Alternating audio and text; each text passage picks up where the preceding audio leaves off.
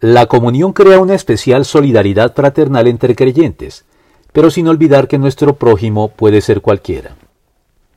Los vínculos fraternales a los que la fe en Cristo dan lugar entre quienes la suscriben y profesan de manera comprometida pueden llegar a ser más fuertes en algunos casos que los vínculos consanguíneos entre familiares que no comparten esta fe.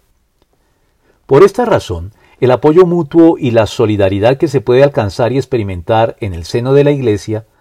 pueden ser un sustento muy importante para la vida de los creyentes, de tal modo que cuando se honran estos vínculos como corresponde,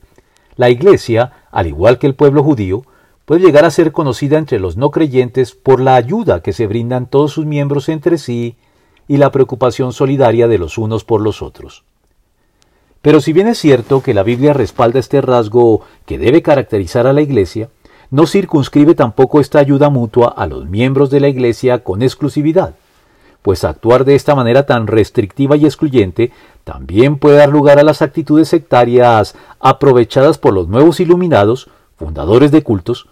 para desvincular a sus miembros de la sociedad en general e incluso de sus propias familias, en una actitud de aislamiento censurable y peligrosa que puede llegar a escandalizar y darle mala prensa a la Iglesia en el mundo.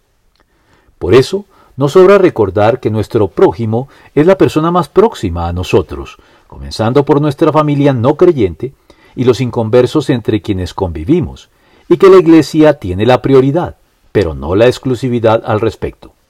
Por lo tanto, siempre que tengamos la oportunidad, hagamos bien a todos, y en especial a los de la familia de la fe. Gálatas 6:10.